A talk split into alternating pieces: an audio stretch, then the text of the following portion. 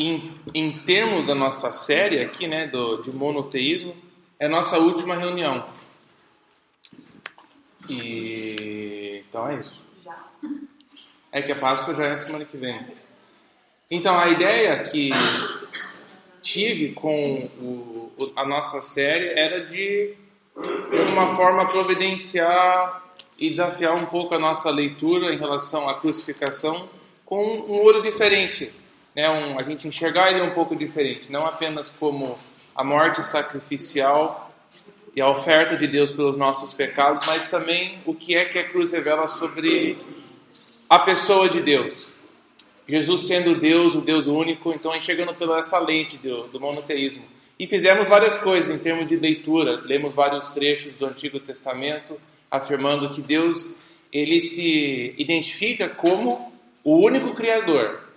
Ele é o único que criou todas as coisas. Não teve mais ninguém que ajudou ele, não foi uma disputa entre ele e um outro Deus. Ele não teve um caso com uma deusa que gerou filhotes, que aí gerou outros, que aí não foi uma confusão, não foi uma batalha, foi ele mesmo que soberanamente criou todas as coisas. Então, esses são os pontos for fortes no Velho Testamento, né, de Deus. A outra coisa foi a relação dele entre esse, o povo de Israel, como ele se identifica e baseia a sua pessoa nos eventos da história do povo de Israel e como isso afeta a importância da história, como a história do povo de Israel, os acontecimentos que a gente vê na história, o êxodo e tudo mais, a conquista, o exílio, é importante por causa disso, porque Deus se baseia naqueles eventos. Aqueles eventos não ocorreram, de fato, na história, coloca em dúvida e, e acaba com a credibilidade inteira de Deus, porque ele se baseia naqueles eventos. Então é esse conjunto né, de, de fatores, o Criador e o Soberano, Deus. E com isso a gente foi olhando a cruz, fomos olhando também especificamente textos, né, como a gente faz uma leitura de textos no Antigo Testamento que Deus se afirma o único e como a promessa dele ser reconhecido pelas nações os profetas falam de um dia onde ele vai se exaltar de tal forma que todo mundo vai o reconhecer.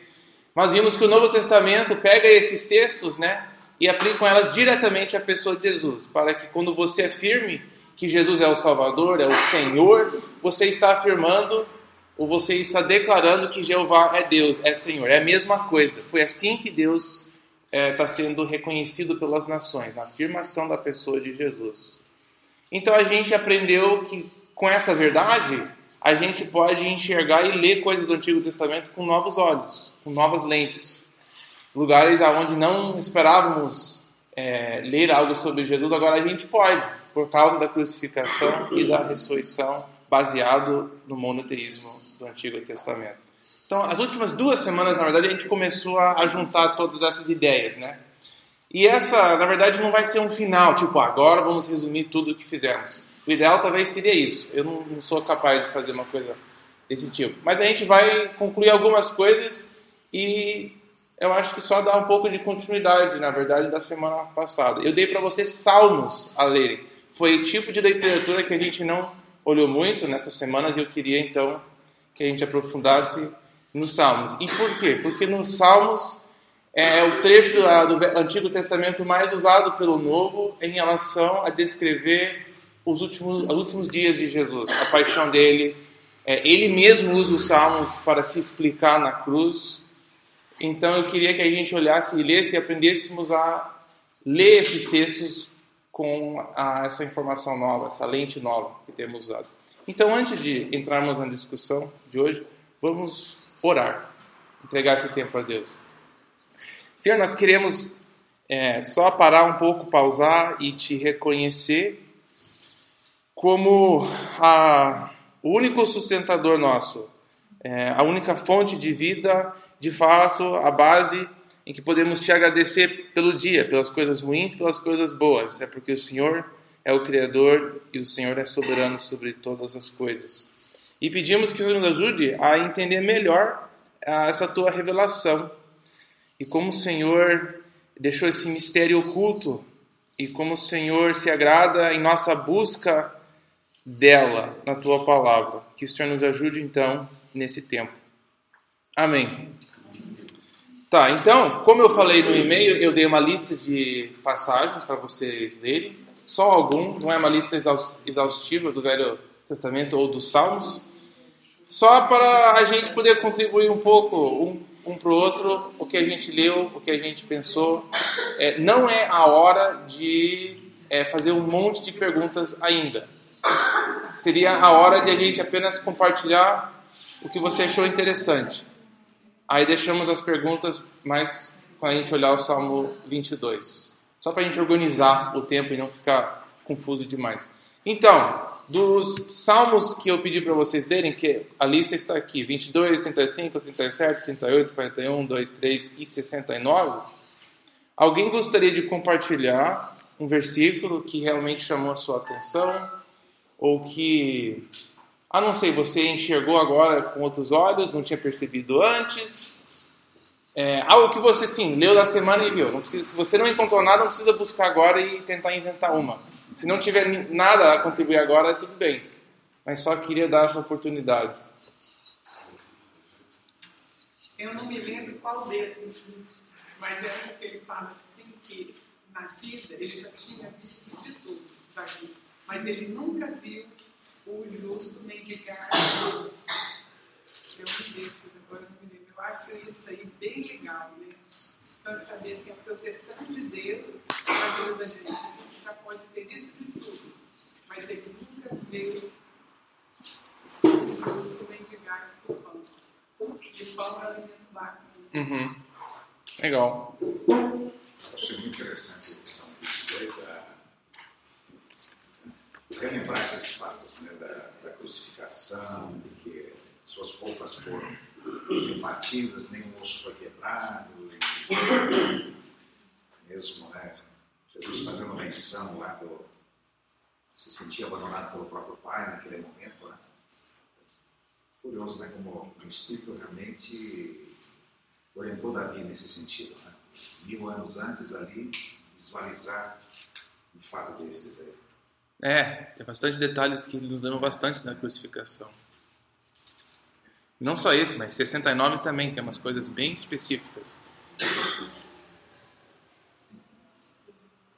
É uma parte do 69, assim, além do que eles falaram, mas ah, esse detalhe também, quando ele fala, é, pois por amor a ti suporto zombaria e a vergonha cobre o rosto. Sou um estrangeiro para os meus irmãos, um estranho até para os filhos da minha mãe né, persegue depois o zelo pela tua casa me consome.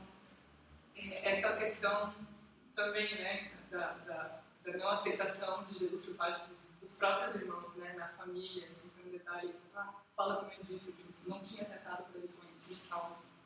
É interessante que esses salmos, Davi escrevendo, ele, o primeiro pensamento dele não é eu quero descrever a vida do Messias que virá daqui mil anos. Engraçado que Deus usou os acontecimentos da vida dele, as emoções de Davi e ele querendo colocar num, num louvor para deixar isso escrito para nós é, mais para frente, né? Poder enxergar, talvez até como Jesus se sentia. Que a, os evangelhos não falam, ah, Jesus ficou, ele não se importou que os irmãos dele queriam que ele morresse. Que João 9 lá, João 7, o irmão de Jesus fala, ah, vai lá se mostrar para o mundo se você é que você quer isso mesmo, né? Mas não fala ali como Jesus se sentiu e tal. E talvez os salmos podem preencher esse vazio, esse buraco.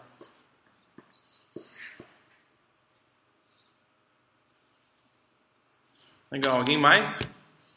Assim, o que eu percebi nos salmos, né, o que ficou assim marcado para mim foi que ele representa toda a humanidade, toda a santidade de Deus ao mesmo tempo. Uma das situações físicas que ele falou, você vê, ficou bem. É, tem esses dois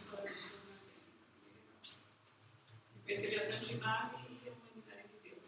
Ele passou por todas as provas e sofrimentos que uhum. é, As palavras de angústia dele, né, que ele adotou, começou a usar. Mais alguém? Bom, muito bem. É, os, esses salmos são todos Hum, com talvez a exceção de 41, 2 e 3, são davíticos, né? ele mesmo escrevendo. Não são textos monoteístas, que nem nós temos vistos, mas é, é como se nós tivéssemos estabelecido o que a gente já tem feito na, em cinco semanas e aplicando isso, aplicando o princípio de ler Jesus agora como o Deus único e agora lendo trechos aonde Deus é, age, salva certas pessoas importantes na história de Israel, como Jesus ele se identifica não só como o Deus único, mas também como Deus único ele se identifica como o sofredor nos, nos Salmos. E que isso não era para Jesus algo estranho, sendo Deus. Né? Um Deus que sofre faz parte da revelação dos evangelhos, que o Deus ele não é tão distante e separado de nós que ele não sofre, que ele não fique bravo, que ele não fica triste, ele não fica angustiado. Jesus ele né, está refletindo e ensinando a gente essas verdades, que ele também passou e entende e sofre. É um Deus que faz parte da, de toda a nossa realidade, né? ele, ele entende muito bem. Esse é mais ou menos é o, é o alvo que eu queria alcançar hoje, a gente vê isso claramente. E eu vou usar o Salmos 22, primariamente, para o nosso tempo de hoje. E eu, eu me empolguei um pouco, mas não senti que eu completei totalmente, mas o que eu fiz foi, eu peguei o Salmo 22 e para a gente ter o mesmo padrão aqui, eu fiz uma tradução dela, eu mesmo, para a gente seguir, com algumas modificações, mas em grande parte ela está igual ao texto. Então você, eu vou seguir ela, é por isso que eu imprimi, vou passar para vocês. E você pode acompanhar ela e usar a Bíblia que você tiver aí com você como referência, mas a maioria do tempo aqui eu vou me referir a esses, esses textos. Tenho certeza que tem para todos.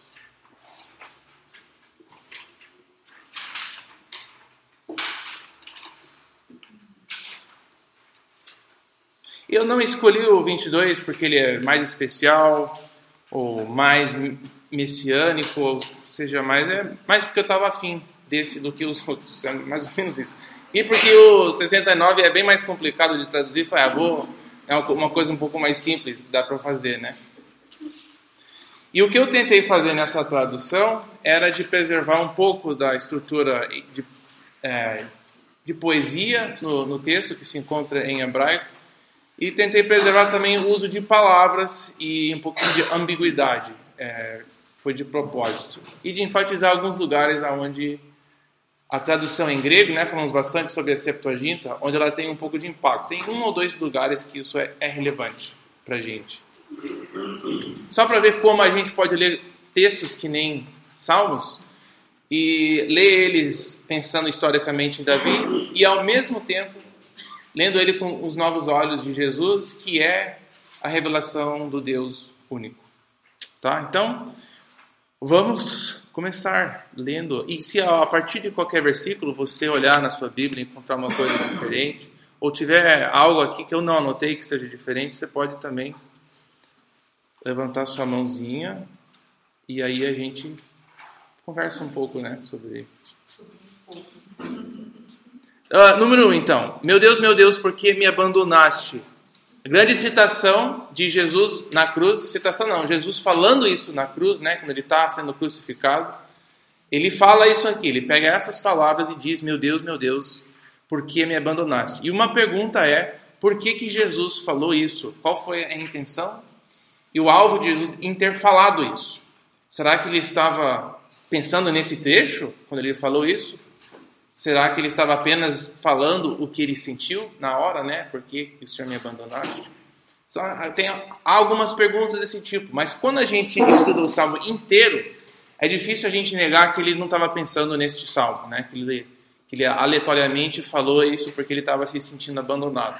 Mas muito, muito pelo contrário, parece que ele falou essas palavras para fazer os seus ouvintes a voltarem ao texto e lerem o que ele estava citando por completo. Da onde que veio essa declaração? O que, que ele quis dizer com essa afirmação, né? essa pergunta? Meu Deus, meu Deus, por que me abandonaste? Então, em primeiro lugar, esse, essa declaração ela chama a atenção desse aban abandono, né? Por que me abandonaste? Jesus morrendo na cruz.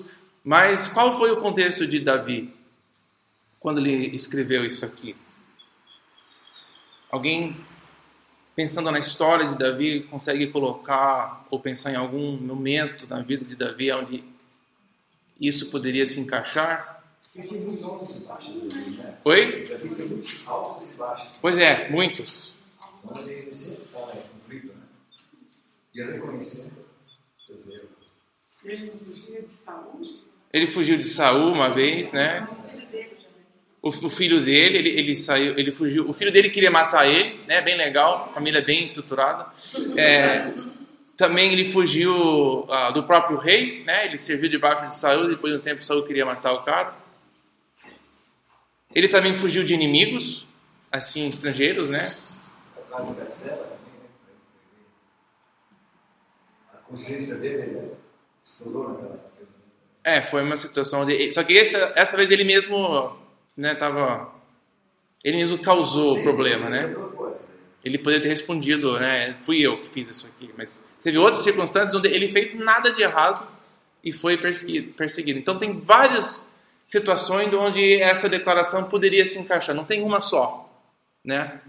E se fosse importante, eu teria falado quando ele fugiu de tal, ele teria nos dado um contexto específico se fosse necessário para a gente entender. Essa história é um geral, esse porquê, né? Essas situações aonde parece que Deus realmente abandonou o cara, parece que a situação eh, Deus não foi fiel a proteger, por que que está deixando isso acontecer comigo? Né? Imagina, Davi foi ungido como rei, e aí parece que está caminhando, né? vai, ganha de Golias, aquela coisa legal, daqui a pouco o próprio rei está querendo matar ele, ele tem que fugir do rei, que confusão teria ficado na cabeça dele, né? Aí quando ele foi ungido rei, demorou um tempão, né? Aí, quando ele é coroado lá, ele ele só fica rei sobre Judá. Tem as outras dez tribos do norte tudo espalhado, assim. Demorou sete anos ainda para ele unir o reino inteiro por completo. Demorou a promessa de Deus a ser realizada. Então esse, essa declaração pode ter vários contextos. E quando o povo, depois do exílio, estava né, esperando Deus a realizar as promessas, lembra daquela que eu te falei no início, a criação, o êxodo e o exílio são três eventos importantes para a gente se localizar né, no tempo da história de Israel.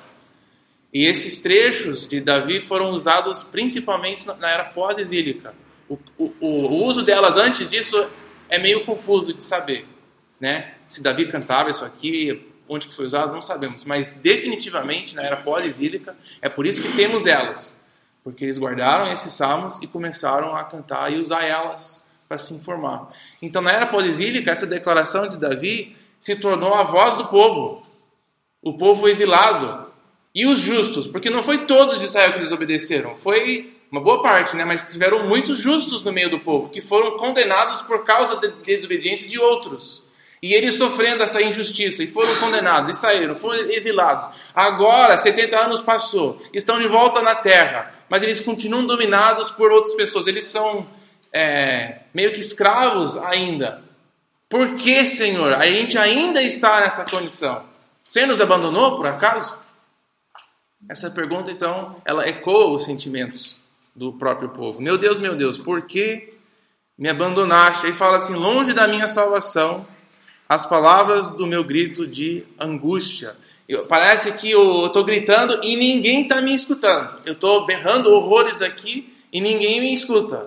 Né? A sensação do povo, sensação de Davi. Não importa o quanto que eu oro, não importa o quanto que eu choro, uh, nada muda. Eu, minha situação continua a mesma coisa. Meu Deus, versículo 2. Eu chamo de dia e não tem resposta, e de noite e é só é, e não há descanso, não há silêncio, né? Parece que eu não consigo descansar, não consigo dormir direito de Davi. Essa expressão tão assim em inglês é raw, é tão crua. Crua, é a mesma coisa. Tão crua, né? Ele, ele não está pensando em, nossa, será que Deus fica bravo se eu falar isso? É o que ele está sentindo, é o que ele está pensando.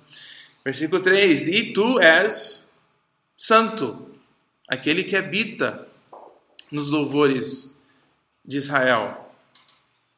Em ti os nossos antepassados confiaram, eles confiaram e os livraste. A ti clamaram e foram libertos. Em ti confiaram e não se decepcionaram. Você pode ver é, ele contando a história, mas é até meio bravo. essa, é, é, essa declarações. Eles confiaram e você livrou. Eles confiaram e eles não ficaram decepcionados. Como se ele estivesse falando, eu estou aqui sendo decepcionado pelo Senhor. Eu confiei e não deu certo. Eles confiaram deu certo, mas por que, que comigo está acontecendo assim? É essa primeira pergunta, né? Por que está acontecendo isso comigo? Versículo 6: E eu sou um verme, então. Se os meus antepassados confiaram e foram libertos, e eu? O que, que sou eu, então? Eu, eu acho que eu sou um, um verme. Eu não, nem sou um homem direito. Eu sou um verme, uma minhoquinha, algo que não presta, que não tem valor nenhum. Algo que é nojento e é que é mais fácil, em vez de cuidar, é mais fácil matar, pisar em cima e tirar, né? É que nem uma formiga. Formiga, para mim, é, eu não entendo muito a função dela no mundo a não ser irritar, né? É, para mim não, não presta, não vale passar o tempo cuidando e jogando ele para fora. Eu prefiro matar e aí jogar no lixo, em vez de. Não sei se é assim com vocês ou não, mas é o tipo de coisa que. É, e é isso que ele está falando aqui. Eu sou nada, né? Eu sou um verme. E não sou nem homem. De novo, esse, esse clamor de por que o Senhor não está agindo? Por que, que eu sofro e os outros estão daquele jeito, né? Se a gente pensa em Jesus adotando essas palavras, o que é que ele está querendo passar para nós, né, na cruz? O que é que ele está querendo nos ensinar naquele momento? É para você ficar com isso lá na cabeça. Zombaria de homens e desprezo do povo. Não só apenas ele está buscando Deus para ajudar e não, e não está encontrando, mas ele também tem que lidar com isso. Zombaria, desprezo, tipo vergonha, né? Versículo 7: Todos que me veem zombam, eles abrem a boca, balançam a cabeça. Eu, eu, eu gostei dessa. As traduções são um pouco diferentes, né? Elas meio que preenchem o sentido, mas muitas vezes esses buracos no texto ah, abrem a boca, balançam a cabeça é deixa a gente encher os buracos. Tipo, eu já consigo imaginar, né? Esses abrem a boca, a ideia de ficar falando, né? Mas eu penso nas bocas abertas e, a, e as cabeças assim, né? Pessoas fazendo assim. Essa é a ideia nesse, nesse texto. Deixa a gente pensar em momentos que a gente viu ou ouviu coisas assim e a gente preencher e a gente participar do salmo. Balançam a cabeça. E o versículo 8 possivelmente é o que está sendo falado pelas bocas. Né? É que é meio sarcástico até esse trecho. Entregue ao Senhor e Ele vai livrar, Ele vai salvar quem tem prazer. Tipo, você está sofrendo porque Deus não gosta de você, Ele não se agrada em você, ou você fez alguma coisa errada, que é muito semelhante aos amigos de Jó, né? Deus é fiel, Ele é totalmente santo, e não fez nada de errado. Se você está sofrendo é porque tem um pecado que você ainda não confessou. Fala a verdade, Jó. Você fez uma coisa errada, né, no passado. E essa é semelhante essa cena, né? Esse pessoal com as bocas abertas, as cabeças meio balançando e falando: "Ah, dá sua vida a Deus, né? Confia nele, porque ele vai livrar a pessoa que ele quem se agrada". É quase sarcástico isso aqui. É interessante que é esse mesmo sentimento que nos evangelhos a gente enxerga esse versículo sendo ecoado. Né? Então eu coloquei um rodapé aqui para a gente olhar em Mateus 27. O último rodapé dessa página. Mateus 27.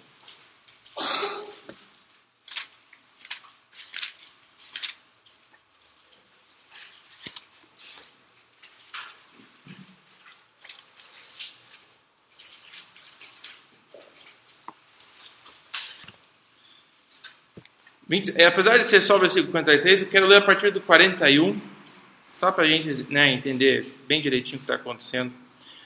É, e para você ver potencialmente o efeito, o impacto desse salmo, essas palavras desse salmo nos evangelistas.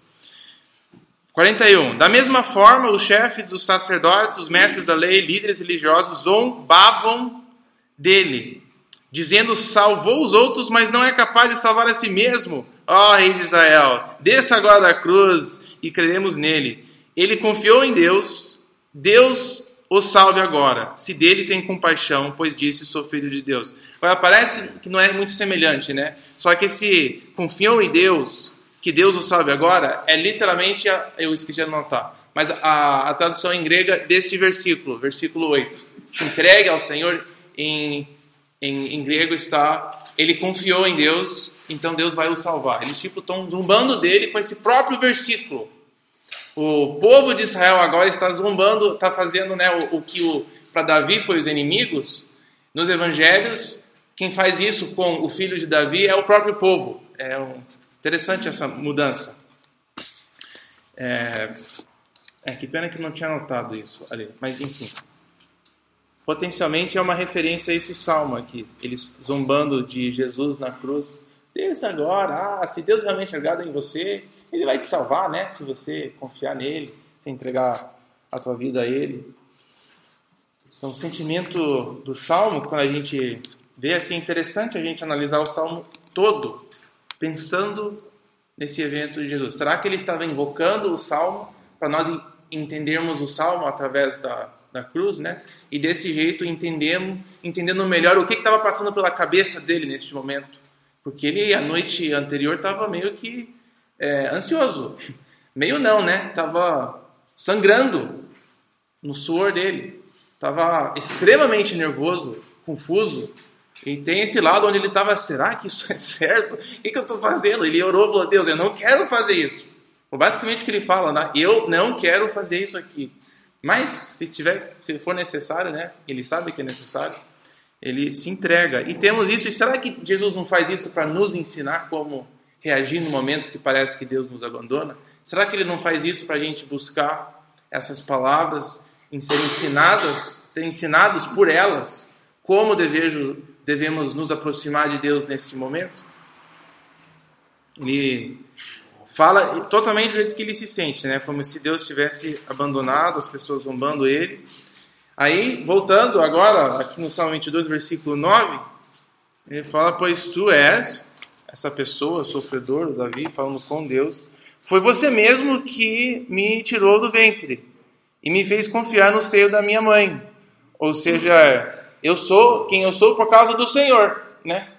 Ele, o Davi aqui falando, eu sou tudo, tudo que eu sou, é, foi você que fez tudo que está acontecendo aqui, ou menos é sua culpa.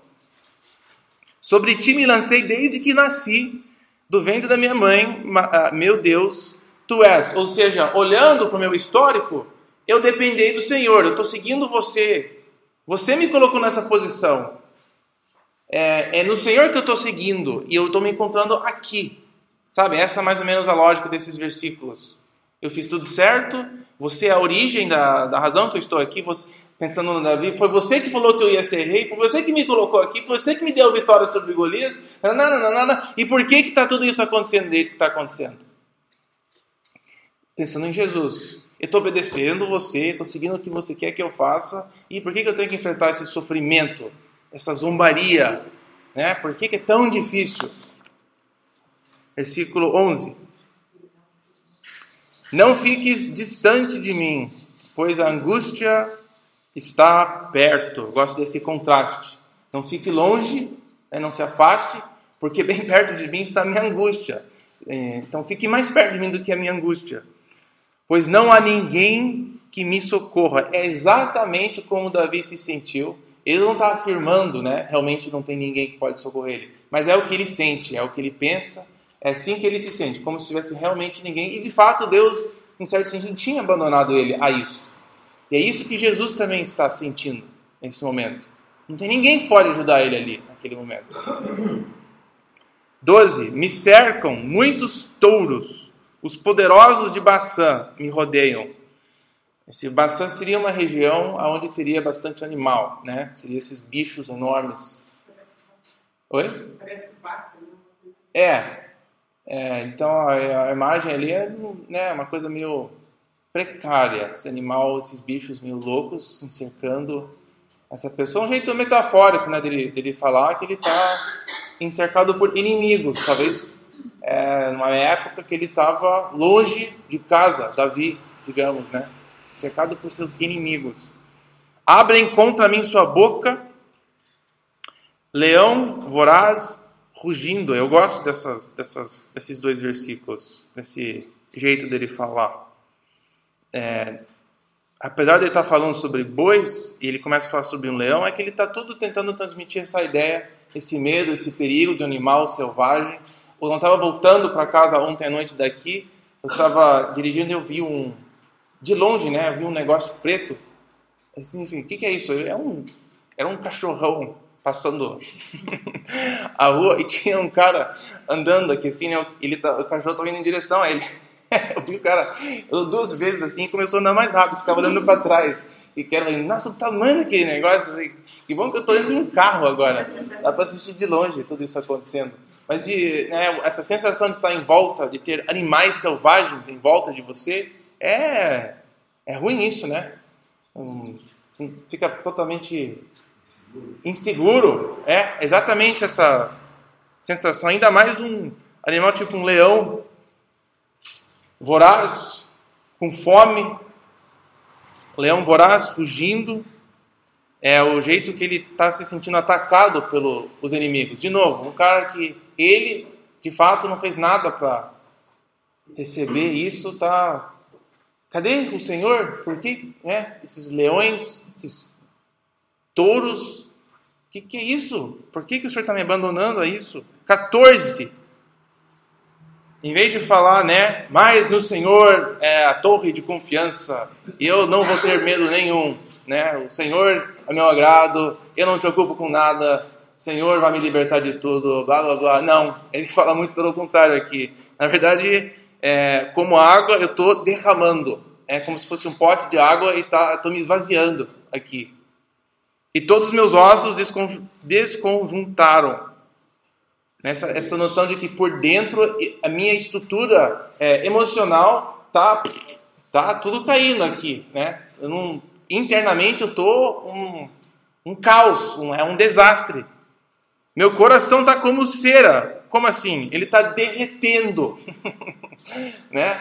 É uma situação ruim. água, cera, os ossos, né, por dentro, o que deveria nos segurar, né? A gente fica tudo o peso fica em cima do osso. Minha estrutura não está tá dando, tá dando certo aqui. Jesus se identificando com esse tipo de sentimento. Mesmo sendo Deus, mesmo confiando em Deus, mesmo sabendo por que, que ele tinha que fazer o que ele fazia, isso não deixava que ele não sentisse essas coisas.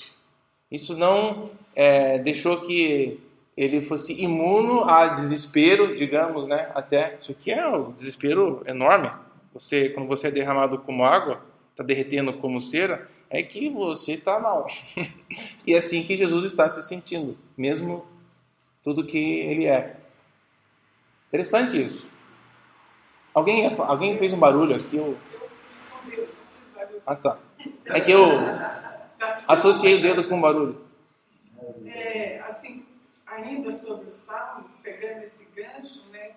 No 42 e no 43, ele ainda continua falando assim por que está abatida a minha alma? Ó oh, minha alma, por que perturbas dentro de mim? Espere em Deus, pois ainda louvarei.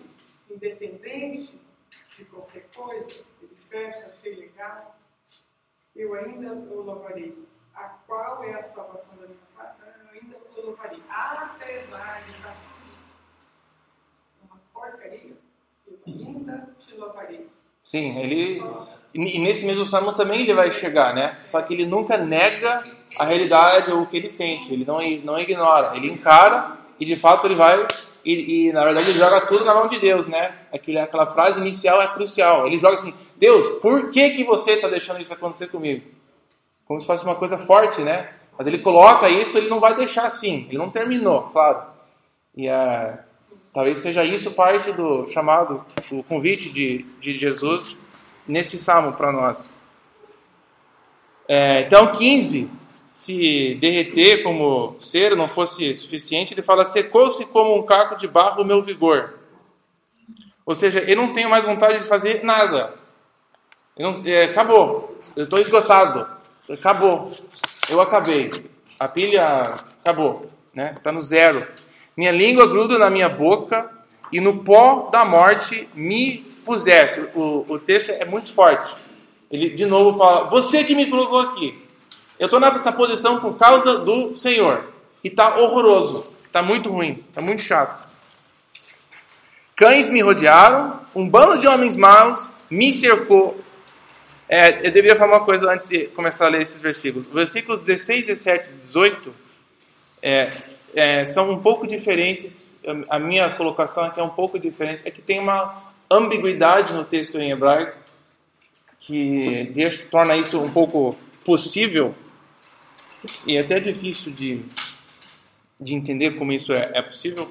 Mas especialmente o versículo 17 e como dividir esses versículos é meio complicado. Essa é a minha tentativa e é porque eu acho e eu vou explicar por que eu acho que faz um pouco mais sentido. Mas o 16 até que está tudo bem. Pois cães me rodearam, um bando de homens maus me cercou como leão. Agora, um bando de homens me cercou é, é onde geralmente o versículo acaba, em algumas traduções. Se você tiver a sua Bíblia como referência aqui, Salmo 22. me rodearam, um bando de homens maus me cercou. E aí tem perfuraram minhas mãos e meus pés. E eu quero é, essa frase perfurar, ela aqui em hebraico, como leão, facilmente pode parecer perfurar. É engraçado isso? Mas é, é, é assim. É, confia em mim que é assim. É mais chato explicar em detalhes isso. E a Septuaginta seguiu essa outra opção. Perfuraram as minhas mãos e os meus pés. E isso ficou muito, isso foi adotado, né? Porque fica muito parece muito Jesus, perfurar as minhas mãos e os meus pés. Isso ficou. Ah, nossa, combinou muito bem com essa ideia. Mas se você lê o, o que vem antes e depois, fica meio estranho. Ó, se eu falar, se eu ler aqui o, o jeito que está desse jeito, é, um bando de homens me cercou, perfuraram minhas mãos e meus pés. Tá, posso contar todos os meus ossos, mas eles me cercaram com desprezo. Você vê que esse, esse final 17, eles me encaram com desprezo. Quem? Os meus ossos? Seria o último referente no pronome, né? Os meus ossos estão me encarando? Como assim? Essa a lógica não faz sentido. É, é um pouquinho mais complicado, mas se você dividir e colocar essa outra opção em hebraico, eu acho que a, lógica do jeito que eu estou aqui faz um pouco mais sentido, né? Essa pausa. É, um bando de homens me cercam, mas olha as minhas mãos e meus pés. Eu estou contando todos os meus ossos aqui. Eu estou em pé. Eu tô, na, na verdade, quando a gente fala isso em hebraico, essa expressão quando ele quer falar eu estou em, correndo risco, eu estou em perigo, o, em hebraico é a minha vida está nas minhas mãos. Tipo, é. Eu sou, eu estou correndo risco porque eu tô, estou tomando conta da minha vida. Então, contando a minha mão os meus pés, tô, todos os meus ossos, é que a coisa está muito ruim. Essa seria a lógica dessa. Estou entregue ao meu próprio destino. Isso, é, seria a, a, expressão que eu acho que combina com tudo que ele tem falado até esse momento, né? Essa expressão. E eu gosto que os bandos dos homens maus, como um leão, também combina com esses touros, o, ou talvez o leão que está né, andando lá assim. Ele, essas duas coisas combinam com o que tem sido já falado. No, no, e estão acrescentando ainda, está ficando mais dramático. Eles me encaram. Seria quem? Esses bandos de homens. Seria mais fácil de ver a conexão com eles me encarando em vez de ser os ossos, né? porque aqui é uma expressão de perigo fica um pouco mais fácil de ver essa divisão, que são esses leões, esses homens como leões que estão me encarando. Eles me olham, dividiram minhas roupas entre si e pelas minhas vestes lançaram sortes. Com certeza, Davi não estava primariamente pensando na crucificação nesse momento. Estava pensando nele mesmo, né, do perigo que ele mesmo estava correndo. Dividir minhas roupas entre si, né, negócio que agora ele está meio que preso né, nas mãos dessas pessoas minhas vestes lançaram sobre. É, e pelas minhas vestes lançaram sorte. Ele não tem controle nem sobre a própria roupa, né? Tô contando os meus dedos aqui. Só para ter certeza que eu tô com todos eles aqui, 1 a 10, 1 a 20. E esse pessoal tá agora brincando com a minha roupa. Eles estão. O que, que eles vão fazer comigo? Como que eles vão me torturar? Tô, tô, parece que eu estou na mão deles. Senhor, por que, que você me abandonou assim? Foi você que me trouxe até aqui. Cadê você? Então, 19. Olha, Senhor, não fique distante, que está muito ruim, está piorando a situação. Não fique distante, distante. Ó minha força para me ajudar, venha logo. Né? Mesmo com tudo isso acontecendo, ele começa aqui a se direcionar e pedindo né, a, a força e ajuda de Deus. Até o versículo 18 ele está meio muito mal. E ó, o pensamento dele agora se dirige ao Senhor. Senhor, não fique distante. Ó minha força. É incrível, né? Que ele fala, as forças dele foi esgotadas. Ele mesmo aqui lhe chama de Deus da força dele. Ele ainda recorre para Deus. Mesmo depois de tudo isso, ele ainda continua olhando para Deus o libertar. Minha força para me ajudar, venha logo. Livra da espada minha alma, da mão do cão, minha única vida. Salva-me da boca do leão e dos chifres do boi me respondeste. Interessante 21 que ele ele está falando dentro do contexto do salmo, né, dos leões e dos bois. Só interessante notar que ele ele ainda continua no pensamento do salmo, ele continua usando as mesmas imagens. Salva-me, responda-me. Ele continua, 20, e 22, nós vemos essa, que nem a, né, a Maga estava falando, essa mudança, onde ele está se sentindo abandonado, está se sentindo totalmente sozinho, está derretendo por dentro, está horrível, mas mesmo assim o Senhor é soberano. O que, a, o, que a, o alicerce desse salmo é que ele crê no único Deus. Ele não crê em um Deus forte, ele não crê em um Deus mais forte do que todos os outros. Ele não crê num Deus que tem que meio que lutar contra outros deuses. Ele não crê em várias forças assim. Ele crê em um só Deus. Então, mesmo no perigo, mesmo naquele desastre todo, ele não pode abandonar, porque só tem um Deus, só tem uma fonte de socorro. Então, mesmo estando ruim, ele tem que voltar e pedir ajuda desse único Deus. E a afirmação de 22, proclamarei teu nome a meus irmãos.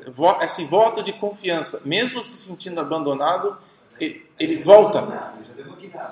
É, é, só que ele não, não fala que ele está melhor, ele, ele apenas desce para o vale e nesse vale ele, ele fala: Eu proclamarei. É, você me abandonou aqui, mas eu não tenho recurso. Você, eu vou proclamar o teu nome. É, como se fosse isso, né? No meio desse vale horroroso.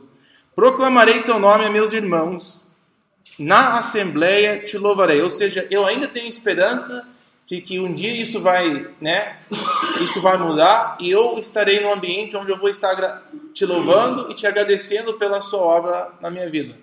Eu fiz uma nota ali, né? Assembleia te louvarei. Só interessante como na tradução em grego, essa a, a Assembleia de Israel, quando eles se ajuntam oficialmente para adorar a Deus, para aprender a palavra de Deus, para agradecer essas coisas, a Assembleia, quando foi traduzido em grego, é a palavra de igreja, né? É, igreja é a palavra, é, é reunião oficial do povo, onde as coisas são faladas. Então é interessante a gente estivesse lendo, né, em grego, esse texto ficaria na igreja eu te louvarei. Seria a tradução literal do, do trecho. É o lugar onde Deus é louvado, é o lugar onde Deus é conhecido, é o lugar onde Deus é servido. Sempre foi assim e sempre vai ser assim. Né? É o que a gente está fazendo agora, de fato. É o que eles faziam antes. É o lugar onde Deus deve ser reconhecido. É o lugar onde a gente deve colocar os pedidos. É o lugar onde esses salmos devem ser lidos, né? lamentações. E é o lugar onde Deus deve ser agradecido pelas coisas que ele acaba fazendo. É lá no meio do povo, para todo mundo ouvir, desfrutar e participar do lamento, como também do louvor.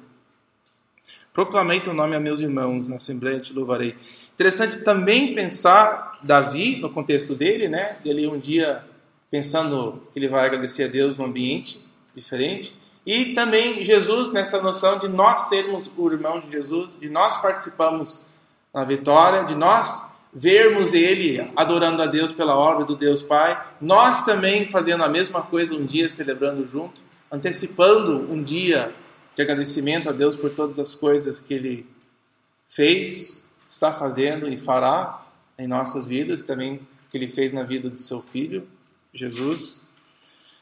Proclamarei, né? mesmo que agora eu sinto que eu estou sendo abandonado, estou colocando a minha esperança nessa coisa. 23. Vocês que temem o Senhor, é, louvem-no, todos os descendentes de Jacó, glorifiquem-no e tremam diante dele, todos os descendentes de Israel. É meio louco pensar que ele está reclamando, Mas no fim, a resposta dele é: então vamos todo mundo entrar em desespero. Então vamos todo mundo agora deitar no chão e ficar reclamando. Então vamos todos abandonar a Deus. Aquela frase abandonaste é a crítica de Deus contra o povo quando ele julga o povo. Vocês me abandonaram, então eu vou abandonar vocês. É o exílio, né? esse grande julgamento. E agora o, essa, essa palavra está sendo invocada para o homem justo, né? falar para Deus: tá, você me abandonou, mas mesmo assim ele tem direito a buscar Deus por ajuda, porque Deus prometeu isso. Deus prometeu que ele seria fiel, mesmo é, quando nós não somos fiéis. Ele prometeu que ele iria restaurar o seu povo. Ele prometeu, mesmo julgando o povo de Israel, vai ser temporário. Eu vou depois redimir vocês. Né? Eu estarei com vocês. Eu nunca vou abandonar vocês completamente, de fato. Então ele tem o direito, por causa das promessas de Deus, de procurar essa ajuda, de pedir a ajuda de Deus. E a conclusão de 23 é muito louca nesse aspecto é, que ele tem tanta confiança que agora ele invoca as outras pessoas, mesmo a situação dele atual, ele ainda invoca os outros. Vocês têm que temer a Deus. Ele ainda tem essa perspectiva, digamos. Vocês todos têm que temer a Deus. Mesmo eu aqui abandonado, eu vou louvar a Deus. Então todos vocês louvem a Deus agora, nesse momento. 24. Ele fala pois não menosprezou e não repudiou a aflição do aflito. Ele fala no passado como se já tivesse acontecido, né? Como se a resposta, ele já tinha recebido de Deus a resposta dele. É, tecnicamente, poderia ser traduzido no futuro, aqui. Que em hebraico o tempo não está totalmente conjugado no verbo. Então, poderia ser traduzido, é, pois não menos prazar, menos pra preso, blá, blá, blá, blá, blá, isso e não repudiará o, a aflição do e pode, pode ficar tudo no futuro, mas a razão de colocar no passado é que é uma coisa tão certa, tão, tão correta que vai acontecer, que mesmo sem ter acontecido, ele já pode falar isso. Davi já pode afirmar que ele não menospreza, não me menosprezou. Parece que sim, mas não. Parece que ele me esqueceu, mas não. Ele já afirma que ele não vai ignorar o aflição do aflito, não esconde seu rosto dele e seu grito de socorro ele ouviu. Lembra que ele falou no início? Você não está ouvindo os meus gritos de socorro. Que é assim que ele está se sentindo. Mas aqui ele afirma que Deus está ouvindo os gritos e esse sofrimento faz parte da vida, faz parte do que Deus colocou para ele sofrer, faz parte do que Deus tinha planejado. Sofrimento não é uma um desvio de, de caminho. Na verdade, o sofrimento é exatamente o que Deus colocou no caminho para Davi. É exatamente o que Deus colocou no caminho de seu filho Jesus. E é exatamente o que Deus coloca no nosso caminho. Essa coisa difícil que a gente se sente abandonado. Não é uma coisa. Não é por causa de um erro, não é porque alguém pecou. Tem coisas que são assim. Mas certas coisas não. Que nem vimos semana passada, né? O copo da ira, o, a gente seguir o chamado messiânico é também seguir o chamado de sofrimento messiânico por outras pessoas e também nós. Que às vezes, e a razão que ele fala no início, né, por que, você me abandona, é porque ele não entende por quê. Ele não está entendendo nada. Porque ele está entendendo apenas isso aqui: que Deus escuta, Deus ouve, Deus é fiel. Então ele tem essas duas coisas que ele está tentando conciliar, né? E como é que ele concilia isso? Reclamando a Deus e não terminando assim, né? Mas adorando e até agradecendo, mesmo com esse reclame. As coisas podem ser feitas juntas. 25. De ti é meu louvor na grande igreja, né? Meus votos eu cumprirei na presença dos que te temem. Ele afirma ainda que Deus vai agir na vida dele. Os aflitos comerão e ficarão satisfeitos. Louvarão o Senhor aqueles que o buscam que seus corações vivem para sempre. Esse daqui para frente, ele vai falar de tal jeito que parece que pessoas vão ser abençoadas por causa da vida dele, inclusive, né? Vai ter uma mudança tão forte que os aflitos comerão e ficarão satisfeitos.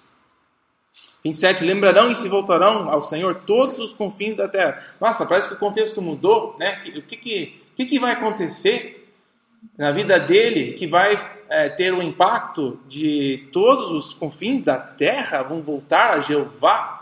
Como que isso, o que, que isso tem a ver com Davi? Por que, que ele estava pensando assim? É difícil entender exatamente o que estava na cabeça dele, mas ele sentiu que na mudança da vida dele terá um impacto além mesmo da própria vida dele, né?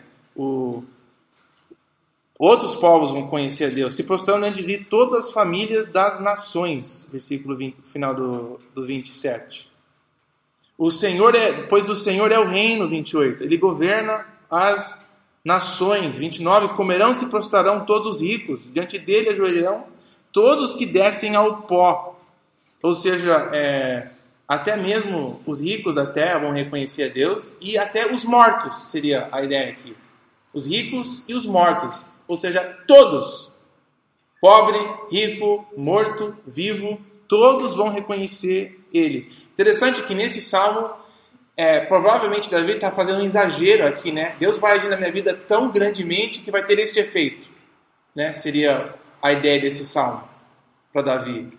Mas quando a gente pensa no, na crucificação de Jesus, como é, é ampliado essa, essa noção de que o, o que Deus faz para esse justo sofredor vai ter consequências para muitos, para ambos.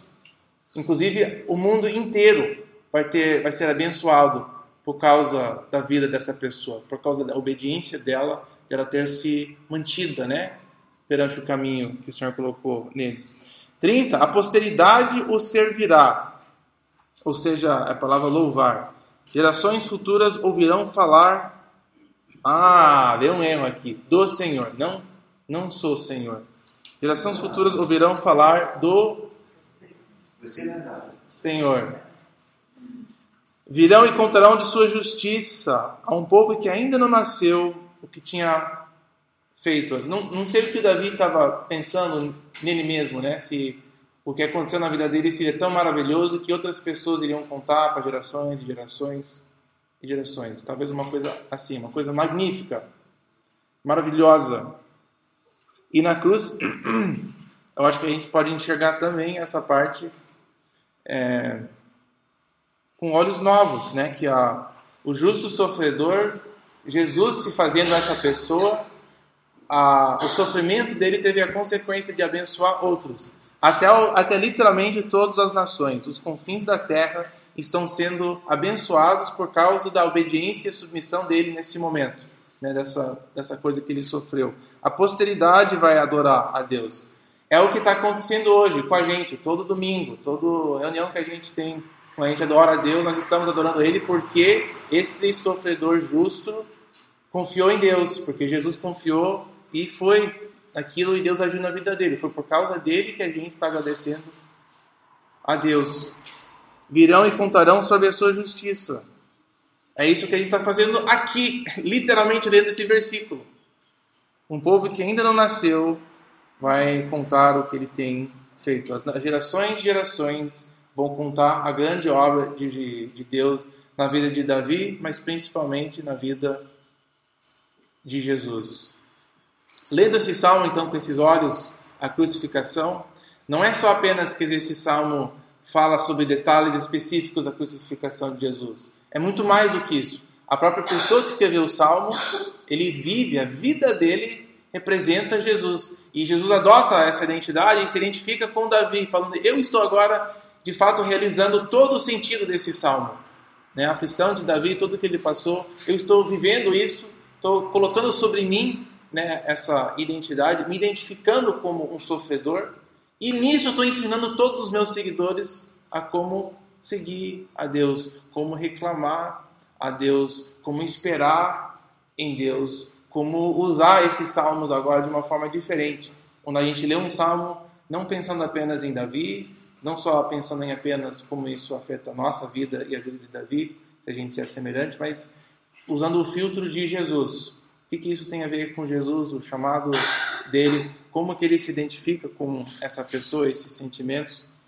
E aí, aplicando isso à, à nossa vida, como nós também podemos perguntar a Deus, reclamar a Deus, confiar em Deus, esperar em Deus e entender que a, os sofrimentos elas têm um, um propósito além do, de nós mesmos, né? não é só não é o nosso sofrimento não, tem não tem a ver só com nós, tem a ver com outras coisas que Deus está fazendo, agindo no mundo. O propósito de Davi, o sofrimento dele aqui, aqui tem a ver com esse final, que as nações vão ouvir sobre Jeová, que gerações futuras vão contar as coisas que ele fez. É assim que Deus age na nossa vida. Esse é um dos propósitos que a gente precisa levar em mente, que a deixou Davi a continuar. O, Deus, o que Deus está fazendo aqui, eu não estou entendendo nada. Inclusive, eu, meus ossos já tá por dentro tudo podre. Mas tem um propósito além da minha vida aqui, que, que Deus vai dar continuidade a uma geração futura. Talvez eu não vou nem entender na minha vida o que está acontecendo. É o, é o salmo, o salmista. Jesus ali, eu vou morrer, eu vou ressuscitar, e mesmo ressuscitado, os meus discípulos não vão entender nada. Vai ficar uma bagunça. Vou ficar 40 dias com eles depois da ressurreição, e eles vão ficar não entendendo nada no final. Vai demorar, né? É uma esperança em Deus agir de uma forma no futuro muito além da nossa expectativa. Nós tiramos o foco no, né, no, na angústia ali e colocamos ela no futuro, na esperança futura. Esses salmos nos, nos direcionam a fazer coisas desse tipo. Então a razão de fazer isso era de dar um exemplo não sei se é prático, mas é um exemplo hum, específico, né, de como essa leitura, como o estudo do monoteísmo, a crucificação, ela tem aplicações, ela tem várias aplicações, como a gente lê, como podemos usufruir de textos na Bíblia, como Jesus afeta a nossa leitura de tudo no Antigo e do Novo Testamento. Essas palavras dele na cruz foram é, um convite de nós lermos esses trechos com novos olhos. Enxergar ele nesses trechos como também a nós. Dividir minhas roupas entre si pelas minhas vestes avançadas só. Isso na época era, era muito naquela época, um cara faz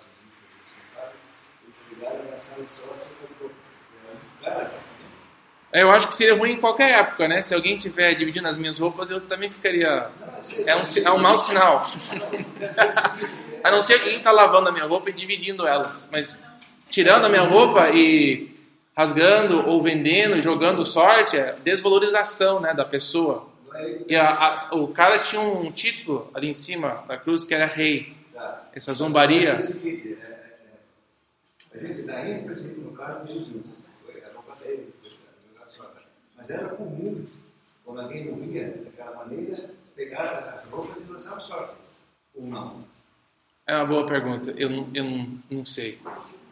Não saberia te dizer historicamente, porque eu não estou me lembrando de nenhum outro exemplo na Bíblia disso acontecer, mas talvez era normal e eu não estou sabendo. Mas não, não, sei. Mas eu sei que aqui é ruim. Não, é a segunda vez que aparece, né? Que Davi fala isso e depois. Sim. É. É. Tem duas vezes. Tem alguma coisa da túnica de José também? Primeiro eles decidem ficar com ela, depois eles decidem sujar de sangue para levar para o pai. É. Mas tem alguma coisa antes de sujar de sangue? Será que eles pensaram em vender? Eu não, eu não sei. Mas... Se pensando condenado, que valor que tem uma roupa condenado?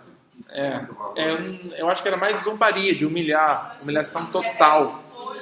Um cara que se chamava de rei, que tinha seguidores, era uma humilhação, né? E a outra implicação é que ele estava sem roupa. Às vezes isso é esquecido, ele estava sem roupa nenhuma. Aí, Cris. Não, mas ele é cara de ser divisão de despojo, né? ele é uma presa e a gente vai dividir tudo que a gente puder. É. Que a gente dominar Porque as vestes, o que, que é? As vestes são aquelas partes externas, né? A roupa, não sei como é que se ensina, por baixo. Ah, eles colocavam roupa em cima do corpo, que nem a gente. Sim. As roupas, as vestes devem ser coisa mais cara. Ah, eu acho que não. Eu acho que essa palavra não implica o tipo de roupa. É a palavra em si. É apenas roupas. Pode ser coisas maravilhosas, pode ser coisas normais. Mas também é o que você usa para cobrir né, a sua vergonha mesmo. Ou seja, você está completamente exposto e olha. Né, Sim. É. Tio? Ah, sei se é costume, mas que seria bom dar essa ideia do Lava Jato, seria.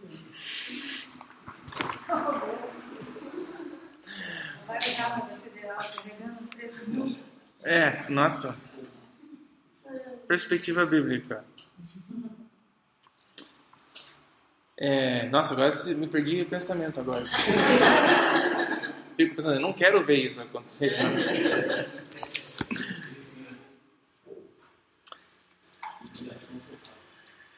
Ah, então, então, não foi um resumo de tudo que a gente tem feito?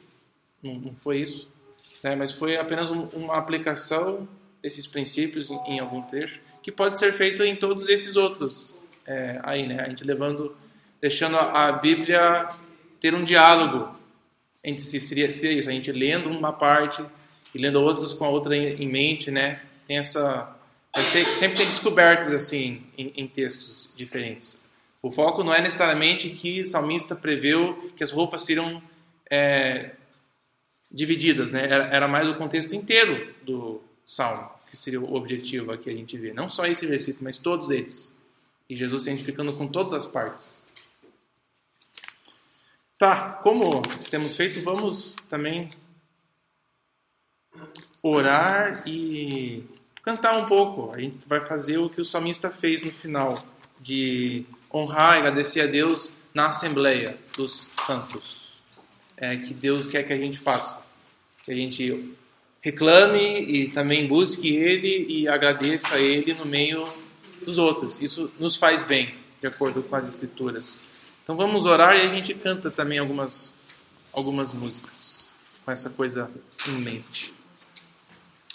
Vou orar por nós. Senhor, obrigado pelos salmos que o Senhor tem preservado, salmos que Davi escreveu. Obrigado pela a submissão da vida de Davi aos teus propósitos, que isso nos deixa também um caminho para seguir, o exemplo que ele nos dá, o exemplo também do seu filho, e como podemos encarar e pensar sobre a nossa esperança, nosso futuro, a nossa é, as promessas que o Senhor tem direcionado a nós mesmo no sofrimento, mesmo na dúvida, mesmo se sentindo abandonado, nós sabemos que isso não nega a tua fidelidade a nós e que de fato faz parte do teu plano para a nossa vida, faz parte do teu plano de ser revelado, faz parte do seu plano de ser reconhecido por outros que não te reconhecem ainda, que nós entendamos que o nosso sofrimento vai muito além da nossa própria vida. Obrigado pela essa perspectiva que a Bíblia nos oferece e como ela nos ensina a como sofrer e como lidar com, com isso. Que ela continue nos guiando e que o Senhor coloque dentro de nós um desejo de, de continuar a buscar essas verdades dentro dela. Como isso nos ajuda a valorizar melhor a sacrifício, o sacrifício do teu filho, entender melhor o que ele estava sentindo e pensando que isso esteja conosco nessa semana, enquanto celebramos é, o que Ele fez por nós e o que Ele é o que Ele fez por nós. Somos muito gratos por isso. Te agradecemos em nome do Teu Filho. Amém.